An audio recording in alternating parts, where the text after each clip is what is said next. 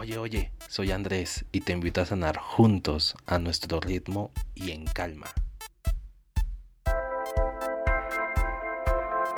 Hey, hola, hola, hola, soy Andrés y después de dos semanas de silencio forzado gracias a Don COVID, estamos de vuelta.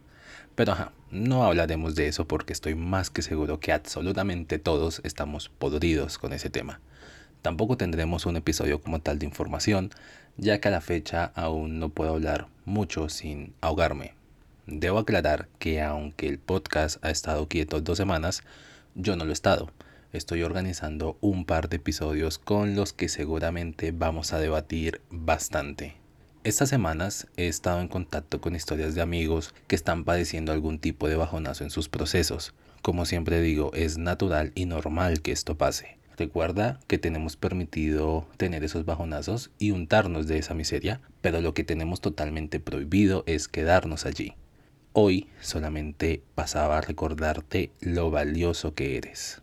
Sé que los cambios son duros, pero también sé que todo cambio es necesario y por supuesto que cada uno en su proceso va a llegar a un punto de tener muchísimo miedo y ansiedad a lo desconocido de dichos cambios. Esos miedos muchas veces son los que nos cohiben y vuelven aún más tormentoso este proceso. Únicamente debemos recordar que tenemos que entrenar nuestra mente. Recuerda que, como cualquier músculo del cuerpo humano, el cerebro debe ser entrenado. Así que pongámonos retos, leamos algo nuevo. Recuerda que cuanto más sepamos, menos miedo vamos a tener a esos cambios. Todo llega a donde tiene que llegar. Pasará lo que tenga que pasar.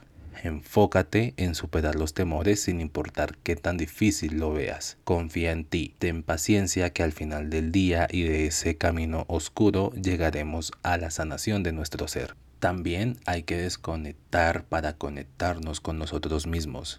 Y sí, en este caso te hablo específicamente de las redes sociales.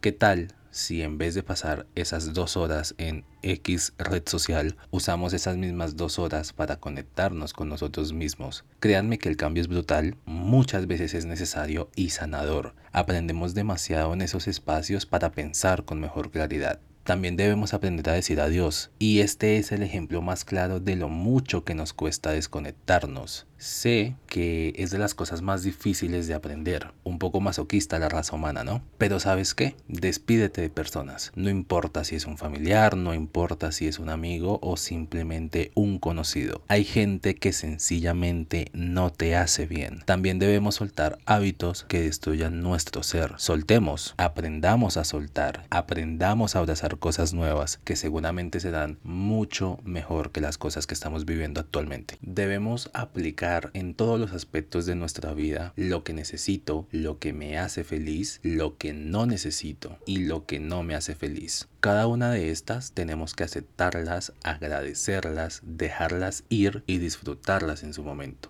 Debemos aprender a superar esa barrera del miedo a los cambios cuando la tristeza y el sufrimiento superen a la alegría y a la diversión.